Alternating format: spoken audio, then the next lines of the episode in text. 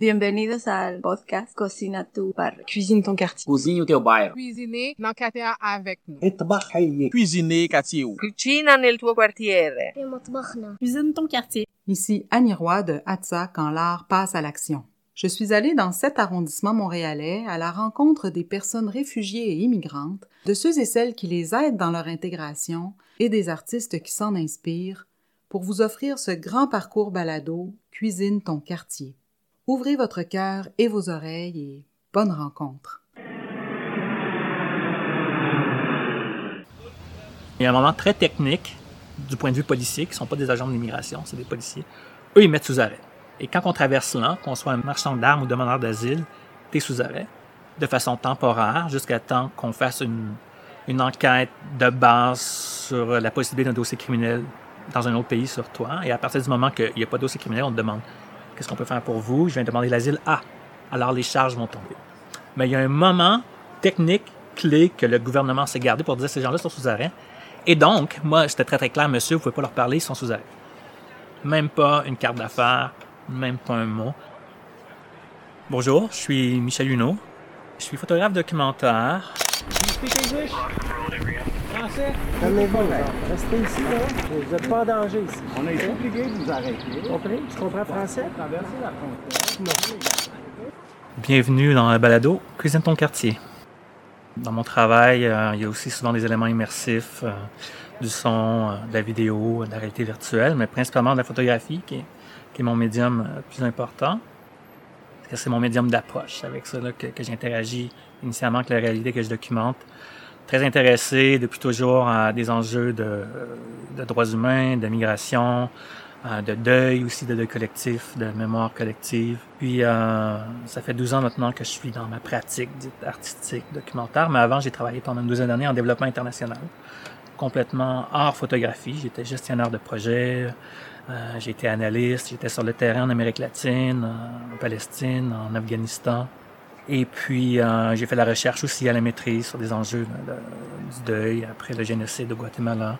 Et donc, euh, vraiment, quand je suis passé à la photographie, naturellement, c'est les mêmes intérêts qui, qui m'ont motivé. En fait, ça a toujours été le même continuum pour moi. Comment continuer à m'impliquer, à m'engager, à comprendre, à analyser, à documenter, à communiquer tous ces enjeux complexes que là, mais d'une autre, toute autre façon. Euh, qui est à dire euh, beaucoup plus seul, beaucoup plus en immersion sur le terrain d'essayer de faire des projets qui, qui me touchent dans un contexte historique avec des gens qui vivent quelque chose d'important. Et ensuite, comment qu'on amène ça dans une, à une population, à un public beaucoup plus large. L'intérêt, l'engagement pour les enjeux de migration, j'aime pas le mot, mais c'est- ça, est assez large et bâti à travers plusieurs expériences à travers le temps. Euh, il y en a quelques-unes qui sont importantes, qui ont mené directement à Roxham. En 2015, un peu par hasard historique, j'étais en résidence en Autriche. Euh, et je suis arrivé euh, le 1er septembre 2015 et quelques jours après débutait le grand mouvement migratoire à travers l'Europe avec la découverte du, petit Alain Kurdi sur, les plages turques. Les gens se sont déplacés vraiment de, la Turquie euh, vers, vers la- l'Allemagne et je me suis retrouvé un peu au centre de tout ça. J'ai complètement changé mon plan de travail à l'époque. Un truc hyper conceptuel sur les flots du Danube, qui était une réflexion sur l'idée de nation, sur l'idée d'identité, de territoire. Et puis, je suis revenu en mode vraiment premier degré. J'ai été documenter l'histoire en mouvement, les différents points de, de contact, de friction, de, de ce grand mouvement-là, dont j'étais tout à coup au centre.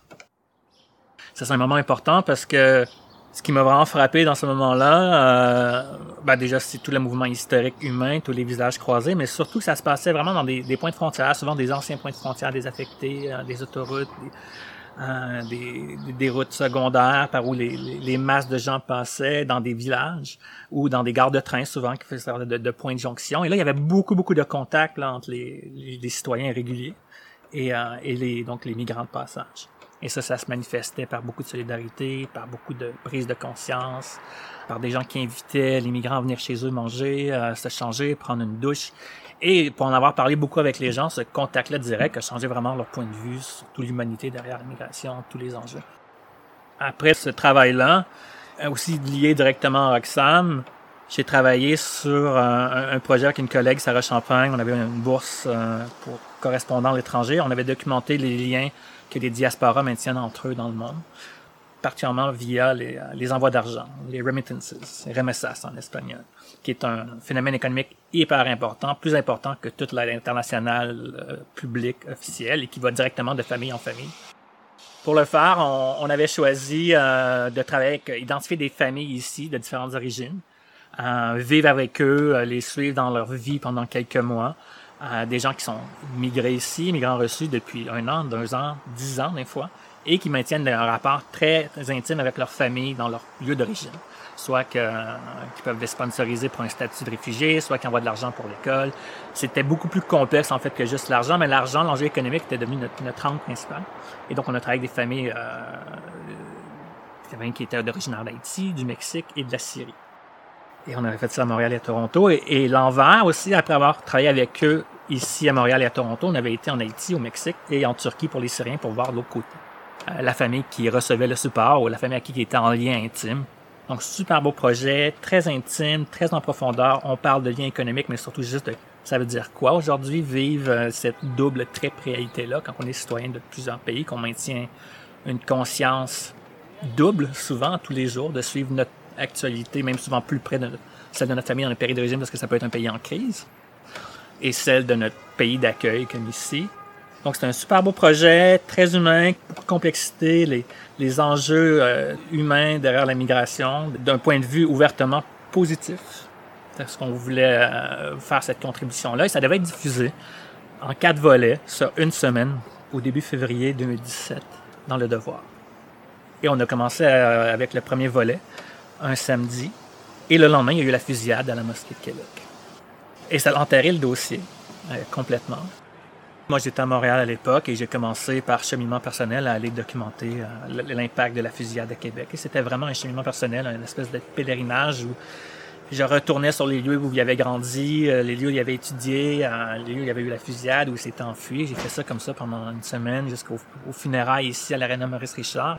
Et puis au même moment, dans cet état d'esprit-là, dans cet état culturel-là, sociétal-là, de grands moments de, d'intolérance, de questionnement, de, friction, les entrées au chemin Roxham commencent à être documentées. Au même moment. Donc d'un côté, on a la fusillade de Québec, qui vise des nouveaux arrivants, euh, qui sont venus ici trouver souvent une société, une terre d'accueil, et un moment de grande intolérance. Et de l'autre côté, tu encore des gens qui arrivent à un bout de chemin et qui viennent encore techniquement se réfugier ici. Donc, je trouvais quand même le contraste extrêmement fort. Euh, je trouvais que pour moi, c'était naturel d'y aller. C'était, pas très loin de chez moi, dans le contexte, dans l'état d'esprit où j'étais. Je vais, c'est, historique. Je pense que c'est important, je vais y aller. Puis, euh, je suis arrivé au mois de février, après une journée de tempête, et là, j'ai vu mon premier passage euh, de demandeur d'asile par le chemin irrégulier, qui est un passage qu'on dit irrégulier, parce que c'est pas un passage illégal, c'est un passage irrégulier selon l'entente sur le tiers pays. Ça, c'est un mot sur lequel je me suis battu pendant toute la, la, production avec les équipes, avec tous les gens qui ont fait des communications, mais aussi ensuite avec toute la couverture de presse du projet, corriger le vocabulaire autour du chemin Roxham. Ce n'est pas un passage illégal, c'est un passage irrégulier pour les demandeurs d'asile. On avait vu jusque-là des images vraies d'agents de la GRC qui aidaient les familles à traverser en aidant avec les bagages dans la neige, de grands moments d'humanité. C'était bien, je ne l'ai pas craché dans la soupe. Mais moi, le premier passage que j'ai vu, c'était une jeune femme enceinte, seule, qui, quand s'est fait donner les avertissements d'usage, euh, vous pouvez pas traverser ici, c'est illégal, été mise sous arrêt. Elle a gelé, elle a supplié qu'on la laisse rentrer, les deux pieds dans la neige, elle s'est mise à pleurer. Elle a hésité tellement longtemps qu'elle s'est fait embarquer en fait par un agent américain de l'autre côté, puis on l'a pas, l'a pas revu, donc on l'a pas traversé. Pour moi, c'était un moment très important parce que j'avais l'impression d'avoir documenté une exception importante à ce qu'on avait vu. Et euh, jusque-là, je trouvais qu'on avait bien géré autour des règles le Canada pour, oui, on, on a une présence policière, on donne l'avertissement, mais on laisse les gens rentrer quand même pour des raisons humanitaires. Mais si cette façon de faire-là non officiel ne convenait pas aux plus vulnérables, pour moi, ça marchait pas du tout. Et quoi de plus vulnérable qu'une jeune femme enceinte qui essaie de traverser ça? Et surtout, j'ai vécu cette espèce de grande intensité de, de ce moment-là, cette espèce de point de passage d'une vie, cette tension, cette confusion-là entre ce qu'on est venu faire, ce qu'on nous demande de faire, ce, ce qui est interdit, ce qu'on nous a dit qui était possible et même souvent la tension, la confusion entre le langage verbal et physique des, des policiers. dans un des moments les plus stressants qu'ils peuvent vivre. Donc ça, je l'ai vraiment moi-même vécu et été témoin en tant que documentariste, en tant qu'humain, en tant que voyeur même. On ne sait jamais combien de temps ça va durer, ce projet-là, mais je voulais revenir euh, quelques jours après, des semaines après, voir ce que ça allait changer, est-ce que les gens allaient arriver de façon plus préparée, est-ce que les, politiques allaient changer du point de vue du gouvernement, des policiers, est-ce que le discours allait changer, est-ce qu'on allait faire un mur, est-ce que le paysage allait changer. J'étais juste comme, peu importe, moi je voulais être là. Parce que je trouvais que c'était un moment super important à vivre. Et avec toute la sensibilité et ce que je venais de vivre là, dans, dans les années précédentes, euh, pour revenir à, à ce que j'ai documenté en Europe, pour moi aussi c'était clair, ça faisait partie vraiment des mêmes enjeux, du même mouvement migratoire, donc c'était connecté et dans l'histoire et dans ma petite histoire personnelle. Déjà, le projet Roxham, c'est un projet ce qu'on appelle protéiforme. Il prend plusieurs formes. Souvent, mon, travail, euh, mes projets les plus complexes vont être comme ça. C'est-à-dire, dans le cas de Roxham, c'est une exposition son et images, hein, très classique. Tu as des images euh, qu'on peut voir dans une galerie ou dans un lieu culturel avec des écouteurs. Là, on peut faire l'expérience de quelques capsules sonores, puis on va revenir au son après. Ça, c'est la, forme la plus simple et que moi, j'ai produite dès le départ. On me dit ça, je peux le gérer, je peux le faire moi-même et ça fonctionne. On a des images, des traversées et, le son. Puis ensuite, comme tu dis, il y a une expérience. Ensuite, l'ONF, l'Office national du film, est embarqué. On en a fait euh, une nouvelle œuvre, un peu comme on adapte un roman en film. On a adapté mon œuvre photographique et son en expérience de réalité virtuelle, où là, on emmène encore plus l'usager, le spectateur sur les lieux, encore plus en immersion. Si on revient à, pourquoi, qu'est-ce que je veux faire vivre. Donc, tu sais, je reviens à, ce moment intense-là. Déjà, je me dis, c'est un moment important. Moi, je veux recréer des gens. Pour moi, c'est important d'être là. Être là, changer ma perception de l'événement, comme ça a dû changer dans les gens qui étaient sur le chemin des migrants en Europe. C'est ça que j'en étais conscient, je voulais recréer ça, premièrement. Mais j'étais conscient par mon background aussi en, développement international, en droit humain, que c'est un moment hyper intime. C'est pas un moment public parce que c'est pas un moment illégal, c'est un moment privé. Il faut vraiment protéger les, l'identité des demandeurs d'asile, même si c'est important de le documenter. Donc, comment je peux faire ce travail-là sans les mettre encore plus à risque? Ces gens-là ne sont pas acceptés, ils vont être retournés dans leur pays, euh, ils vont, peut-être être exposés à des risques, peut-être que leur famille, je ne sais pas, je ne sais pas ce qui fuit. C'est même pas à moi de juger, c'est pas aux policiers de juger, je veux pas les représenter directement, sans briser l'animal. Donc là, j'ai cherché un peu, puis là, je vais toucher à l'aspect visuel, comment cacher leur identité. J'essayais en floutant, ça marchait pas, ça faisait illégal. Essayé en mettant des couleurs en aplat, ça faisait trop jouer. Et en essayant toutes sortes de stratégies, j'ai commencé à, surimposer par-dessus leur silhouette des textures qui venaient de mon travail migratoire en Europe. souvent des textures euh, qui étaient des marques de, réconfort, de solidarité, c'est-à-dire des sacs de couchage qui étaient donnés aux migrants, des, tapis au fond des tentes où ils pouvaient dormir, des tissus de tente, des vêtements propres. J'avais beaucoup de ces textures-là dans ma banque d'images, donc j'ai commencé à surimposer ça par-dessus les images. Ça, ça fonctionnait super bien, on voyait pas, on voyait même pas la couleur de la peau, les vêtements, donc ça arrêtait même tous les préjugés face aux vêtements, face à la peau, et je trouvais que les gens ensuite embarquaient encore plus dans les images parce qu'ils se projetaient plus, ils se posaient des questions, qui sont ces gens-là Ça, c'était pour l'aspect visuel. Ensuite, souvent, quand je pense à un projet, je sais pas si, à part la photographie, est-ce que je vais emmener du son, est-ce que ai de la vidéo, et là, très rapidement, le son s'est imposé. Parce que ça se passe vite, parce que je ne peux pas rien faire d'autre. Et parce que le son était, super intense. J'ai fait tout le son en binaural, ça, ça veut dire avoir des, euh, des, microphones dans les oreilles, donc qui me permettait de me positionner très très près des policiers et des demandeurs qui passaient de façon très intime, très discrète aussi, qui me permettait de continuer à enregistrer le son pendant que je faisais les photographies. Et le son binaural fait que quand on met des écouteurs par la suite, on se remet exactement dans notre tête et on entend les gens circuler autour de moi. On entend mon travail, on entend ma, respiration. Donc, ça amène un grand sentiment de présence. Et par le côté imparfait aussi du son binaural, parce que je bouge, parce qu'il y a des gens qui tournent, ça amène une certaine confusion qui est assez réelle. Donc, souvent, l'utilisateur va sentir à l'occasion qui est moi, qui est à côté de moi, qui est le policier, qui est le demandeur d'asile, ou même qui est tout ça en même temps. Et ça, c'est une espèce d'accident technologique qui crée cette espèce de ce qu'on appelle une, intersubjectivité. Vous n'avez pas besoin de rien dire. Mais quoi que ce soit, si vous dites quelque chose, ça va être... Doucement, doucement. Est-ce que... Mal au bras? Oui.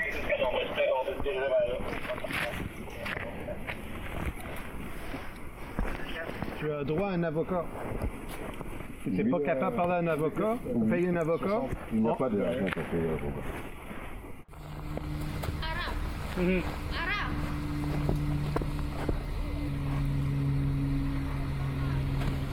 You cannot cross here.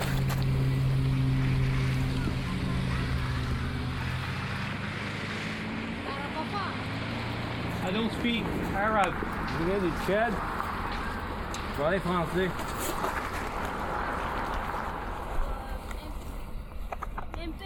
Un peu? Ok. Si vous rentrez, vous êtes en état d'arrestation. On va vous apporter à la frontière, au bureau de la frontière, pour faire vos papiers.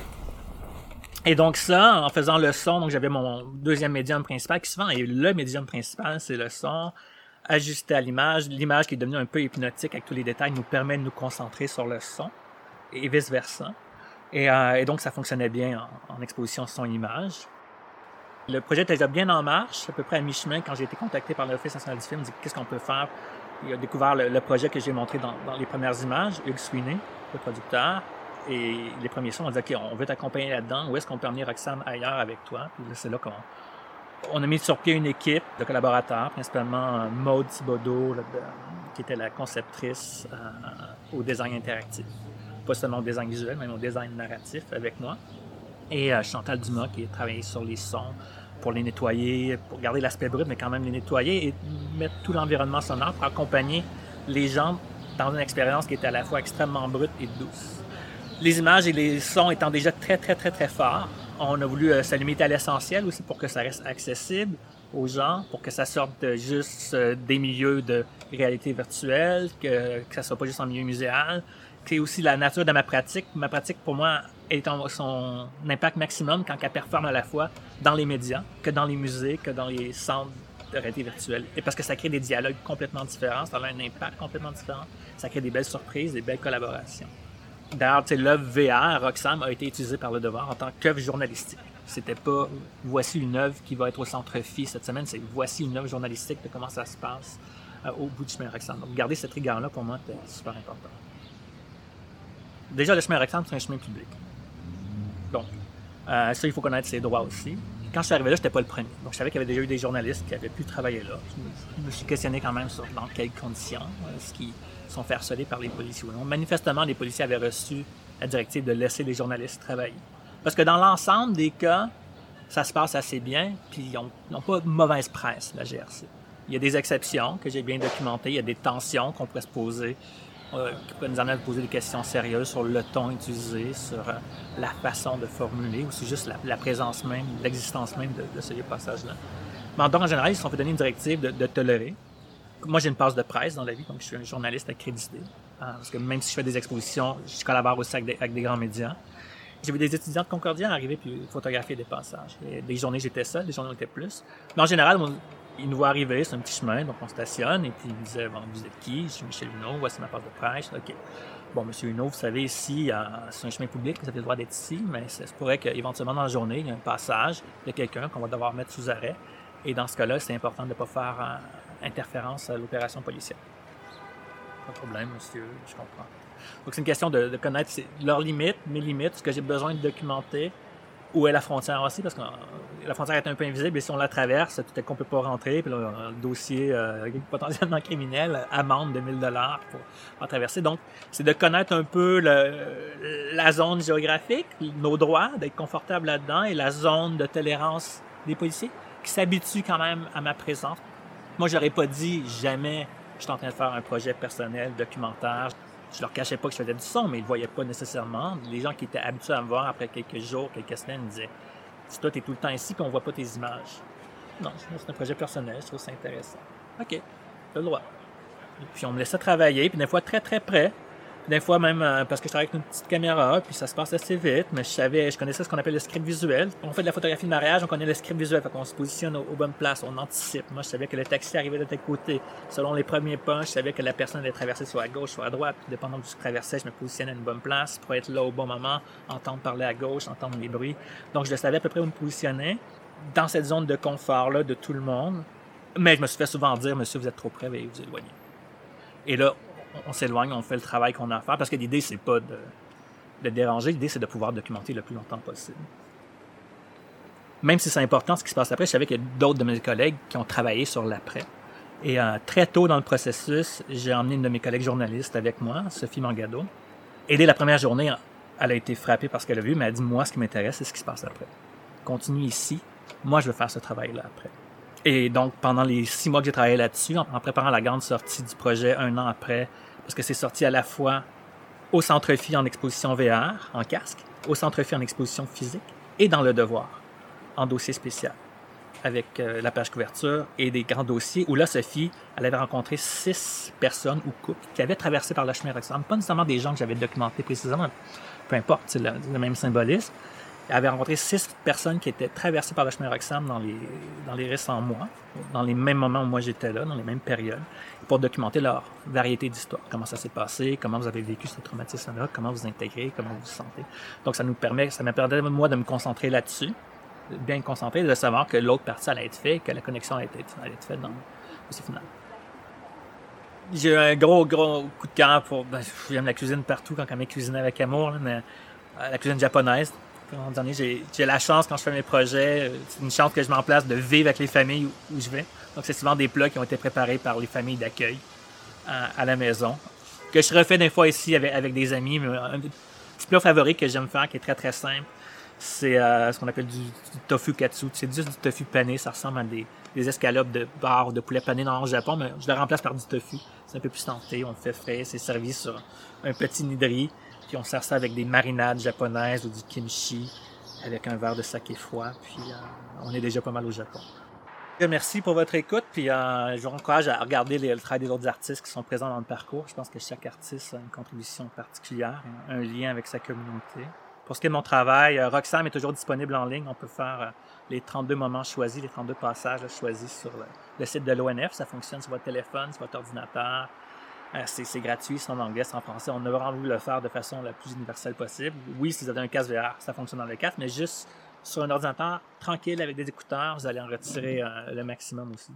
Sinon, euh, il y a toujours des liens sur mon portfolio en ligne à michelino.com. voir la meilleure façon de voir mes, mes derniers projets, que ce soit à Lac Mégantic ou au Japon. J'ai un livre qui est sorti il y a quelques années sur Lac Mégantic, qui s'appelle La longue nuit de Mégantic qui est pour moi le condensé du deuil collectif que j'ai vécu avec ces gens-là pendant un an. À la fois des photographies, des témoignages, des histoires orales. Et euh, sinon, le, travail sur la COVID euh, que je fais en ce moment pour le musée McCord, ça devrait faire euh, une exposition l'an prochain, en 2021, au musée.